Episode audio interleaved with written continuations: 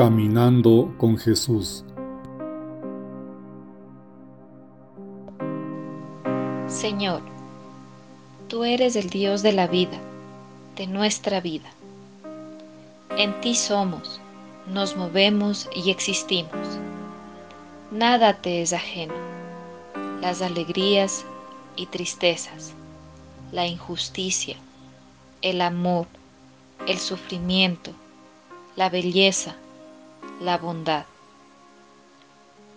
Por eso me acerco con confianza en este momento de oración para escuchar tu palabra y dejar que ella ilumine mi vida.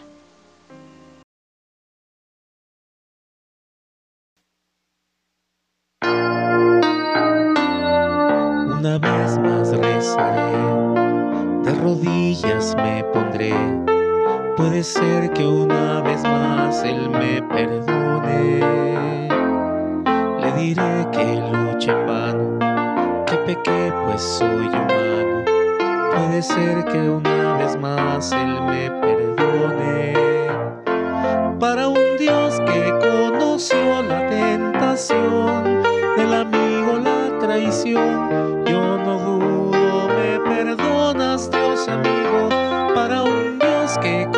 La tentación, del amigo la traición. Yo no dudo, me perdonas, Dios amigo, Dios de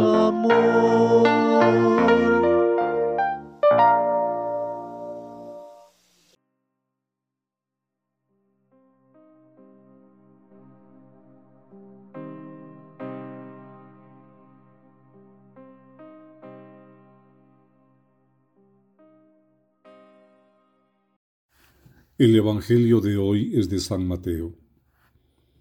En aquel tiempo, Pedro se acercó a Jesús y le preguntó, Señor, ¿cuántas veces tengo que perdonar a mi hermano cuando me ofenda? ¿Siete veces? Jesús le respondió, No te digo siete veces, sino setenta veces siete. Porque con el reino de los cielos sucede lo que con aquel rey que quiso ajustar cuentas con sus siervos al comenzar, le fue presentado uno que le debía diez mil talentos. Como no podía pagar, el Señor mandó que lo vendieran a él, a su mujer y a sus hijos, y todo cuanto tenía para pagar la deuda. El siervo se echó a sus pies suplicando, Ten paciencia conmigo, que te lo pagaré todo. El Señor tuvo compasión de aquel siervo, lo dejó libre y le perdonó la deuda. Pero nada más al salir, aquel siervo encontró a un compañero suyo que le debía cien denarios. Lo agarró y le apretaba el cuello diciendo, Paga lo que me debes. El compañero se echó a sus pies suplicándole, Ten paciencia conmigo y te lo pagaré. Pero él no quiso, sino que fue y lo metió en la cárcel hasta que pagara la deuda. Al verlo sus compañeros se disgustaron mucho y fueron a contar a su señor todo lo sucedido. Entonces el señor llamó al siervo y le dijo, Siervo miserable, yo te perdoné toda aquella deuda porque me lo suplicaste. ¿No debías haberte compadecido de tu compañero como yo me compadecí de ti? Entonces su señor, muy enojado, lo entregó para que lo castigaran hasta que pagara toda la deuda. Lo mismo hará con ustedes mi Padre Celestial si no se perdonan de corazón unos a otros. Cuando Jesús terminó este discurso, salió de Galilea y se dirigió a la región de Judea a la otra orilla del Jordán.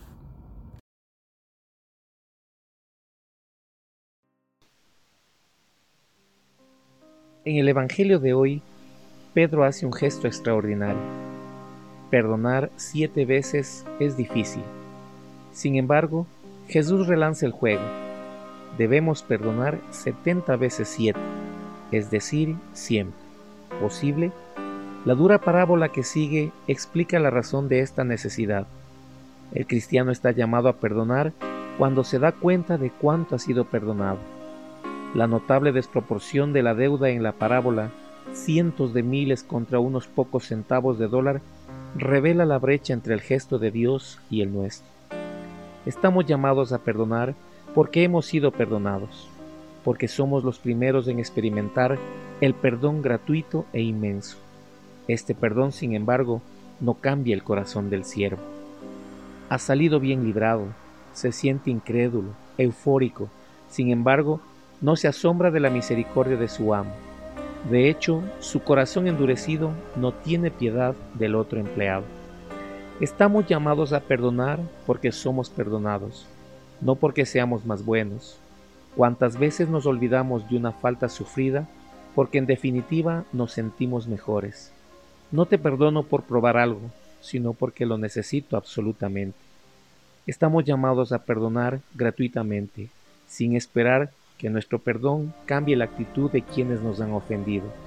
Al contrario, como Jesús, corremos el riesgo de ser ridiculizados por nuestro gesto, siendo visto como debilidad. Importa poco. Quien ha sido objeto de un gran perdón no puede evitar mirar al otro con una mirada de comprensión y verdad.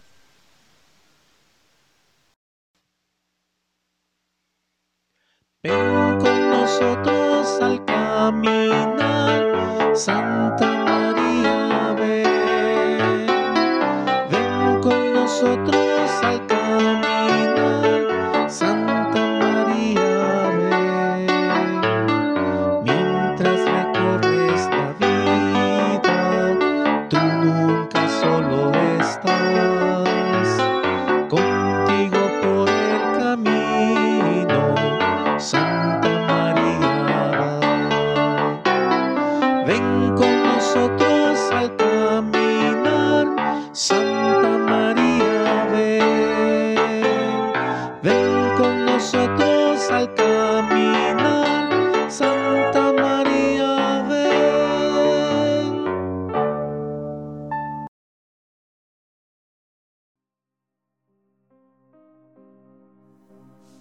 Déjame entender, Señor, que no quieres una iglesia de hielo, sino una iglesia de corazón cálido, capaz de acoger sin herir, de amar sin esperar, de perdonar sin reprochar, de decir la verdad sin hacernos llorar.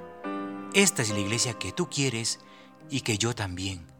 Con tu ayuda y con tu gracia me esforzaré en construirla cada día más. Amén.